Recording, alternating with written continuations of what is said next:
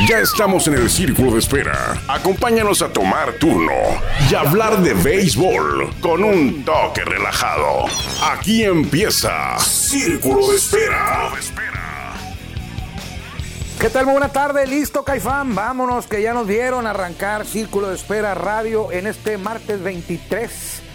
23 es 23, sí, 23 de enero. Saludos a la producción, Guillermo Zulbarán, anda por aquí también eh, eh, Juan Villares, encabezando la producción hoy de Círculo de Espera, transmitiendo a través de Spotify. Eh, ya vamos a entrar a la radio, por ahí me avisaron. Ya vamos a entrar a la radio en vivo, y, pero seguiremos dejando colgado aquí este espacio de Círculo de Espera Radio que llevamos ya pues casi cuatro años, ¿no? 2020, sí, vamos para cuatro años en mayo. Vamos a llegar a cuatro años. Ahorita le voy a decir en qué, en qué exactamente en qué, en qué episodio estamos el día hoy, el día martes 23 de enero. Estamos en el episodio número, siempre se me olvida, pero ahorita le vamos a decir, eh, episodio 839 es el de hoy, agradeciendo a Jorge Niebla, el Caifán, por la introducción. Ya le decía, Guillermo Zulbarán en la producción está hoy junto con Juan Villares, por el que está a cargo de este espacio es este Guillermo Zulbarán. Eh, Guillermo Zulbarán y Juan Villares estarán también a cargo más adelante, hoy eh, martes de Béisbol Sin Fronteras, precisamente que ese es a las 3, horario de Tijuana. Este espacio de radio es a las 5 en, en, la, cuando, sale la radio, cuando sea en vivo, va a ser a las 5. Ahorita lo hacemos más temprano porque solamente vamos en Spotify grabado. Usted lo puede disfrutar a la hora que usted guste, donde usted esté. Y en la radio, pues es en la 104.9, la número uno, la casa oficial de los toros de Tijuana en la Liga Mexicana de Béisbol. Y ahí, pues es en vivo. El que lo atrapó, lo atrapó. Pero eh, recuerde, seguiremos en Spotify para la gente que, pues, que no está en Tijuana, porque mucha gente que nos escucha, bueno, mucha, eh, no es que sean cientos, ¿no? Pero son muchos porque son nutridos y de corazón los que nos siguen. Aquí en el área de Tijuana, algunos, de Ensenada, de Rosarito, de eh, San Diego también, de Monterrey, de Tabasco. Hay gente que me escucha en Tabasco, en Monterrey, en Los Ángeles también. En Los Ángeles, mi buen amigo Robert Martínez y su apreciable y fina familia que nos escucha ahí cerca de eh, Rancho Cucamonga, cerca por aquella zona, ¿no? Por San Bernardino, por arriba. Pero bueno, hoy es eh, más saludos, Robert, a tu esposa, a tus hijos y un abrazo para ti y para todos, la gente que amablemente nos respalda el respaldo más importante es escucharnos, leernos y vernos, acompañarnos en este eh, esfuerzo que hacemos eh, con mucho gusto. Eh, vamos a iniciar el círculo de espera de hoy. Son, ya les decía que es martes 23 de enero. Estamos por finalizar el mes, pero hoy, más adelante, quizá cuando usted escuche esto, ya sabremos quiénes son los elegidos al Salón de la Fama. y tenemos una idea más o menos clara, porque el 50% de las boletas se hacen públicas porque así lo quieren los votantes. Son aproximadamente 400 las personas que pertenecen a la Asociación de Escritores de Béisbol de Estados Unidos y son las que tienen el privilegio y honor de votar para elegir a, los inmortales del Salón de la Fama.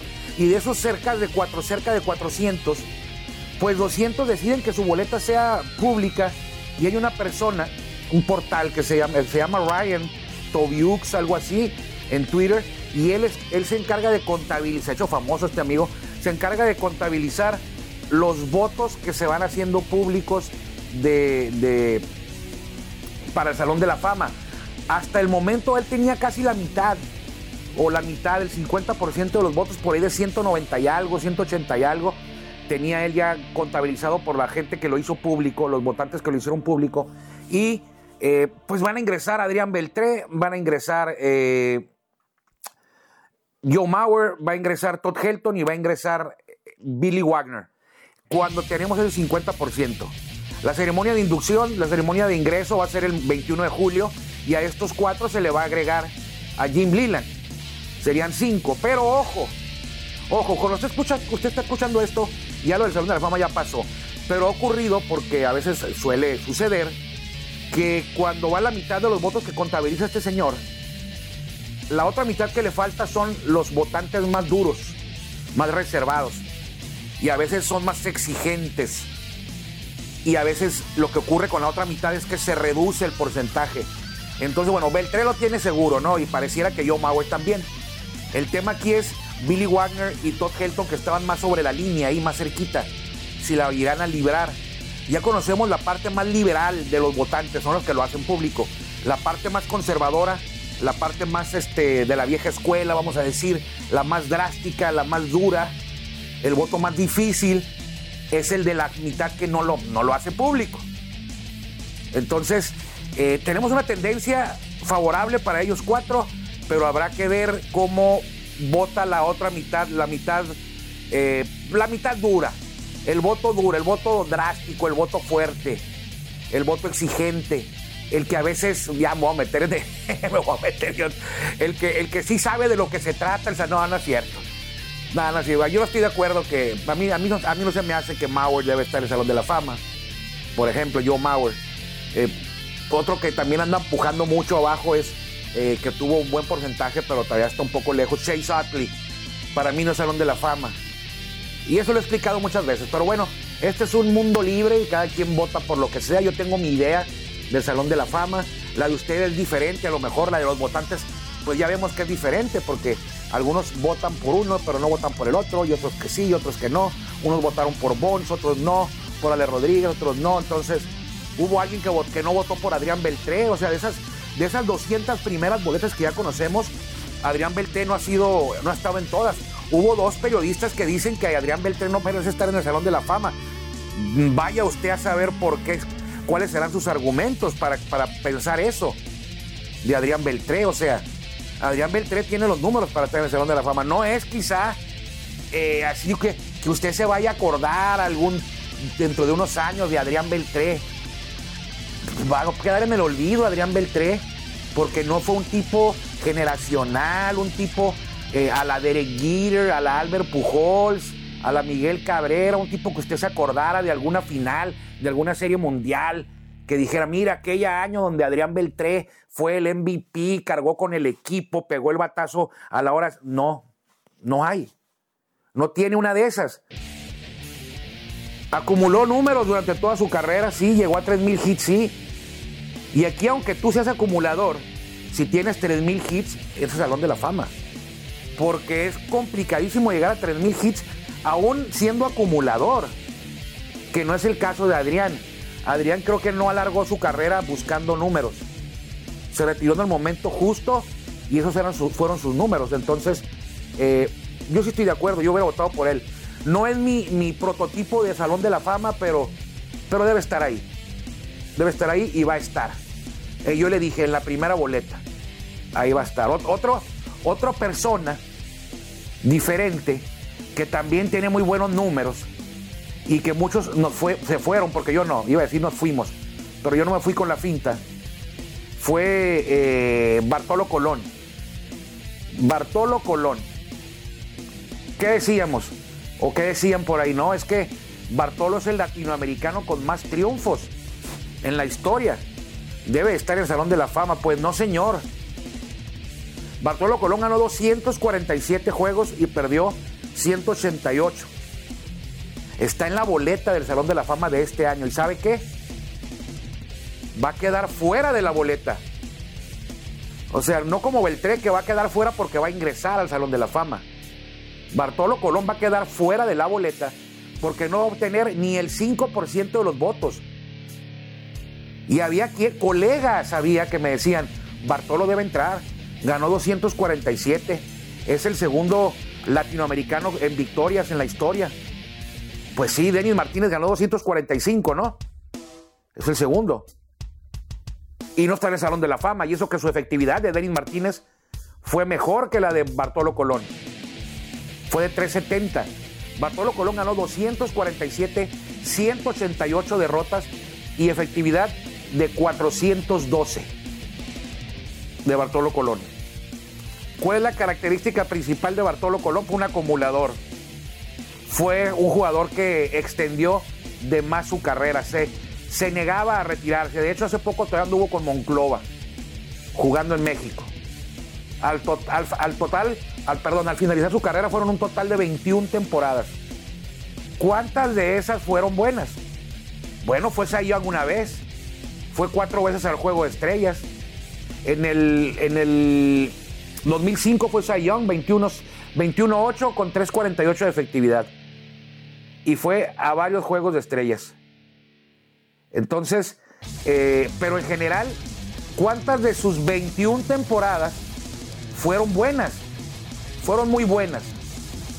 Dos, tres, cuatro quizá de 21.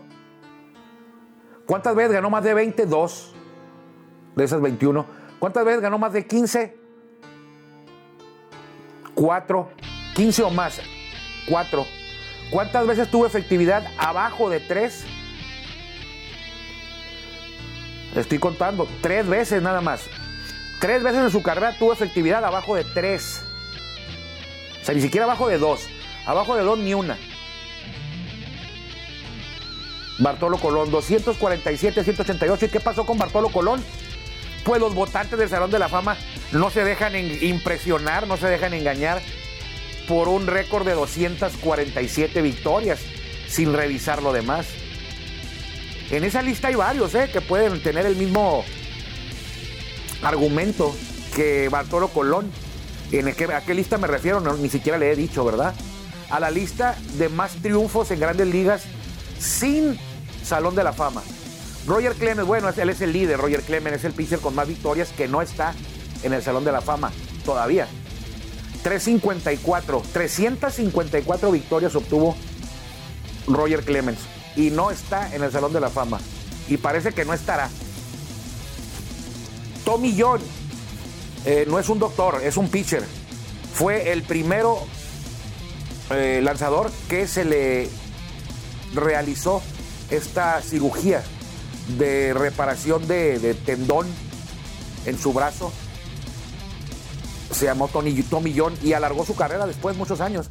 Y ahora, con ese ejemplo, la cirugía se llama Tommy John. Todavía vive, ya está grande el señor. Y en su carrera ganó 288 juegos, perdió 231 y tuvo una efectividad de 334. Eh, mucho mejor que Denis Martínez, y mucho mejor que Bartolo Colón la efectividad. Y no está en el Salón de la Fama. 288, eh, casi 300. Va a estar, ¿eh? Va a estar, si ya ingresó Jim Cat, va a estar él, va a estar Tomillón algún, en algún momento por el comité de veteranos o comité de, de etapas o de eras, como se llama ahora. Y también Frank Tanana. Frank Tanana va a estar y a lo mejor hasta David Wells. Frank Tanana 240 ganados, 236 perdidos, efectividad de 366 puede que esté, pero hay varios, ¿eh? eh Tony Mullane, 284 victorias y no está en el Salón de la Fama. Jamie Moyer, 269 victorias, pero ese fue un acumulador. Efectividad de 425, eh, jugó casi hasta los 50 años Jamie Moyer. 269 ganados, 209 perdidos. Jim McCormick, 265 ganados, 214 perdidos, efectividad de 2.43 y no está en el Salón de la Fama. Gus Weihin, 264 ganados, 232 perdidos, efectividad de 388 y tampoco está en el Salón de la Fama. Este sí va a estar, lo que pasa es que está activo. Justin Verlander, 257 eh, ganados y 141 perdidos, efectividad de 324. Andy Pérez, 256, 153.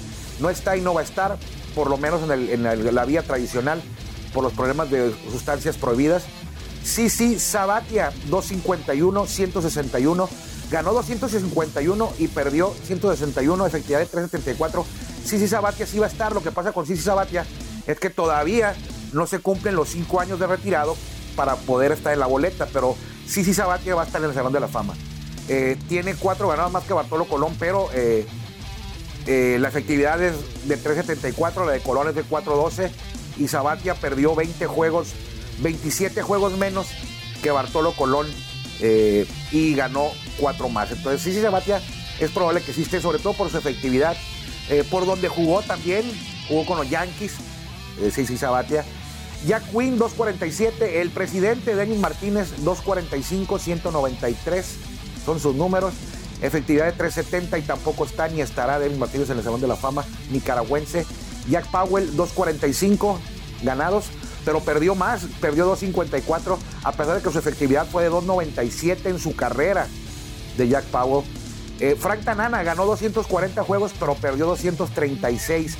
Su efectividad de 366. Y David Wells ganó 239 y perdió 157, 413 la efectividad de David Wells, que no van a estar, no van a estar en el Salón de la Fama. Así que eh, es probable que hoy, que hoy ya usted conozca a los nuevos inmortales, es probable que hoy usted ya sepa eh, que son cuatro más Jim Leland, serían cinco. Eh, no creo que Sheffield haya alcanzado, estaba cerca en la línea, quizá me estoy equivocando porque en este momento, pues cuando yo estoy grabando son las 2 de la tarde, tiempo del Pacífico. La ceremonia de, no es ceremonia, el anuncio se va a dar a las 5 de la tarde, a las 3 de la tarde. Dentro de 40 minutos se va a dar el anuncio del Salón de la Fama de Cooperstown. Ahí vamos a estar al pendiente de qué es lo que ocurre. Eh, pero cuando usted escuche esto, ya lo sabrá. Mientras yo estoy grabando, todavía no. Falta media hora. Lo que pasa es que no puedo hacerlo a las puras tres porque entramos a béisbol sin frontera, donde seguramente vamos a hablar de, la, de los generales de Durango, que es el tema. Está jugándose la final en la Liga Mexicana del Pacífico. Ayer en Béisbol Sin Fronteras se habló más, la gente preguntó más acerca de los generales de Durango que de eh, Naranjeros contra Venados. Hay versiones que dicen que eh, es posible que la temporada 2024 de Liga Mexicana de Béisbol se lleve a cabo con solamente 19 equipos por un problema con el dueño de Generales de Durango, el venezolano Carlos Lazo, quien al parecer tiene, supuestamente tiene problemas graves legales está perdido a salto de mata, como decimos, no aparece. Él es el dueño del equipo, el propio gobernador lo anda buscando de Durango. Eh, no sé si habló con él, ya lo encontró. Eh, la liga eh, está tomando determinaciones sin contar con su presencia. es probable que la temporada se juegue con 19 en lugar de 20 equipos no sería la primera vez que equipos se detienen y que luego aparecen al año siguiente. En el 2011 se jugó sin Dorados y Tecolotes no jugaron, pero bueno, aquí fueron dos. Dorados y Tecolotes argumentaron problemas financieros y se tomaron un año sabático en 2011 y luego de ese año sabático los Dorados aparecieron ya como los rieleros de Aguascalientes, es decir, luego del año sabático desapareció Dorados y se convirtió en rieleros Tecolotes también se movió, pero no recuerdo a dónde. ¿eh? En ese 2011, Tecolotes cambió de, plaza también, pero no recuerdo a dónde. Pero eh, que no lo recuerde no va a impedir que lo busque. Aquí tengo yo el que no falla. Bueno, sí falla para muchas cosas, pero en esta ocasión sí me va a servir. Es el quién es quién. Vamos a ver la temporada 2010 Aquí está la 2022. Yo quiero la 2010. Vamos a buscar la 2010. Bueno, pues no la encuentro. Le digo que a veces falla. La 2010 por aquí debe estar. No, no encuentro la temporada 2010 aquí zona. No, aquí está. En 2010 jugaron tecolotes y eran tecolotes de, de Nuevo Laredo nada más. Pero para el 2011 ya no aparecieron pero regresaron el 2000, pero por ejemplo en el 2012 Dorados no jugó, Dorados jugó el 2010, pero el 2011 no. Eh, el 2011 aquí está sin ellos, exactamente, y el 2012 ya apareció Aguascalientes, Reynosa ya estaba, Reynosa sí, Reynosa ya estaba. ¿Quién sería el otro? Ciudad del Carmen, ¿no sería? Ahorita lo vamos a buscar. Discúlpeme, estamos, no estamos, estamos en vivo y ese dato pues no lo traigo preparado. Eh, sí sé que ese año la liga eh, jugó sin dorados y sin tecolotes en el 2011, pero para el 2012 los dorados ya no fueron dorados. Ya se convirtieron en rieleros de Aguascalientes, que son los mismos rieleros que están ahorita. Y eh, aquí está, Dorado de Chihuahua, certificado oficial, señor Ciudad del Carmen, aquí está ya, Ciudad del Carmen. Los tecolotes del 2010 se convirtieron en 2000, en 2011 no jugaron y en 2012 se convirtieron en los delfines de Ciudad del Carmen, que se mantuvieron ahí 2012, 2013, 2014, 2015 y 2016, porque en 2017 se convirtieron en generales de Durango Y ahora 2017, 18, 19, 20, 21, 22, 23 generales de Durango, llevan 7 años. Se van a, es probable que queden sin jugar, tal como ya lo hizo esta franquicia en alguna ocasión. No eran los mismos dueños ni los mismos jugadores. En 2011 eran otros dueños los, de los tecolotes. Eh, que esos tecolotes no, no eran los mismos. Esos tecolotes no han sido los mismos. Eh, los, toros de, los potos los toros de Tijuana en el 2004 eran los tecolotes que luego se convirtieron en Reynosa. Es decir, no eran los, los mismos tecolotes. Esos acababan de llegar. Tecolotes jugó en, en el área de Laredo, Nuevo Laredo, hasta el 2003 y se vino a Tijuana.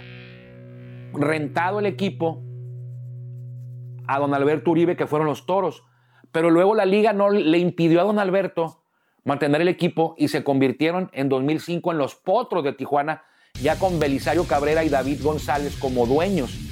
Para el 2007 se queda nada más Belisario Cabrera, 2007 y 2008, y en el 2008 casi casi lo obligaron a venderlo y el equipo se trasladó a Reynosa. Y ahí se mantuvo hasta que se convirtió en Bravos de León, ese equipo. Ese equipo de Nuevo Laredo, Laredo. Bueno, pues cuando se viene el equipo a Tijuana de Laredo, a Laredo le dan otra plaza a los años. Por ahí en el 2007, 2008 le dan otra plaza a Laredo. Y esa otra plaza de Laredo nada más se mantuvo dos años o tres. 2007, 2008, no, 2008, 2009 y 2010 nada más. Y en 2011 pidió año sabático y para el 2012 ya no fueron los tecolotes, fueron los delfines de Ciudad del Carmen eh, los que regresaron. Ahí quedó esos tecolotes hasta que luego regresó, es un regresadero en, Nuevo Laredo. Volvieron, ahora los, los, los, rojos del Águila de Veracruz se convirtieron en los tecolotes de los dos Laredos, es decir, que estuvieron 10, 11, 12, 13, 14, 15, 16, 17, 7 años, porque los tecolotes regresaron en 2018. En 2017 se movieron los Delfines y los Broncos de Reynosa se movieron para el 2017. Para el 2018 el que se movió fue Rojos del Águila de Veracruz. Y aquí es un movedero. Un movedero año con año. Eh, pero bueno, me desvié mucho, le dediqué mucho tiempo buscando el dato, pero lo encontré. Siempre lo encontramos, ¿eh? muy, pocas veces no encontramos un dato. No porque lo tengamos en la cabeza y que seamos muy inteligentes y que tengamos mucha, muy buena memoria, no sabemos dónde buscar, nada más. De eso se trata.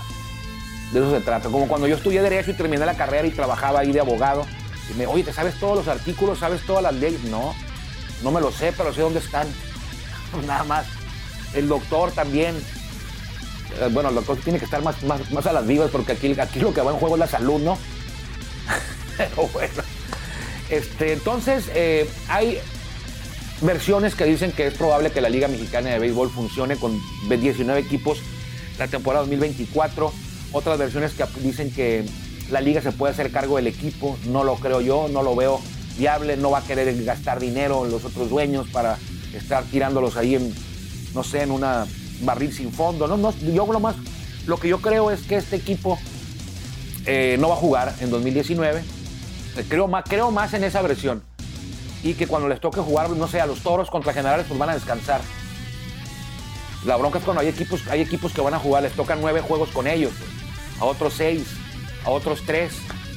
Entonces a la hora de los, de, la, de los puntos en el, de los, perdón, de la tabla de posiciones, pues se va a ver afectada, ¿no?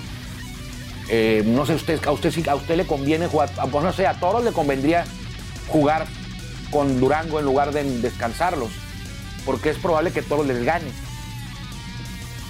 Pero habrá equipos a lo mejor que los va a beneficiar eso. Equipos como, no sé, como Rieleros, que por lo regular perdían la serie contra Generales, o no sé, Mariachis, bueno, que ahora son charros. Quién sabe. Entonces, eh, sí está, eh, no está bien que esto ocurra. Una liga profesional como la mexicana eh, con estos problemas. dicen que la culpa no es de la liga, claro que es de la liga, pues ¿quién, le, quién permitió el ingreso a, este socio? Sin, sin revisarlo, sin, sin... O sea que aquí están, el que llegue y que levante la mano entra o qué. Así parece, ¿no? Yo quiero, entrar, yo, quiero entrarle, tengo, tiene usted dinero, sí, eh, pague esta cantidad, aquí está, ya es usted socio. O sea, pareciera que, que es al primero que levante la mano, o sea, no sé, si yo, bueno, yo no, ¿verdad? Pero si un socio cualquiera de repente se interesa en entrar a la liga y le piden el pago de la fianza y lo paga. así entra, yo me imagino que así es.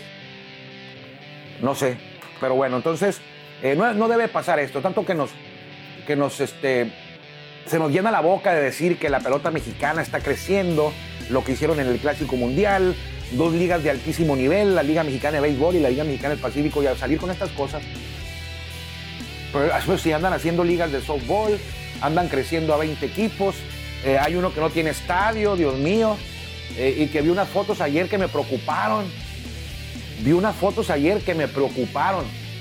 Asegura la persona que lo subió a redes que las tomó de manera, de manera reciente, o sea, hace, hace unos días. Donde va a estar el estadio, pues no hay nada. No hay nada y faltan dos meses o tres.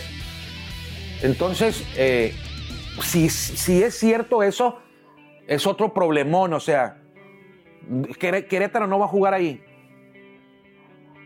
Si, esas son fotos recientes del lugar donde va a ser el estadio, pues Querétaro no va a jugar ahí. En serio. Eh, yo las vi en redes. Es una persona que se llama Guillermo Cavazos en Facebook. Muestra unas fotos del lugar de la construcción. Que sí es el lugar. Mi única duda es cuándo fueron tomadas esas fotos. Pero bueno, ahí las dejamos. No puede uno confiar en, al 100%, pero lo que yo vi ayer, si son recientes, pues sí me, sí me preocupa. Entonces, generales fuera, van a descansar, al parecer. Eh, ya nos enteraremos. Lo malo aquí es que la liga es la última en informar. Dicen, ay, ustedes andan ahí especulando, pues nadie más informa.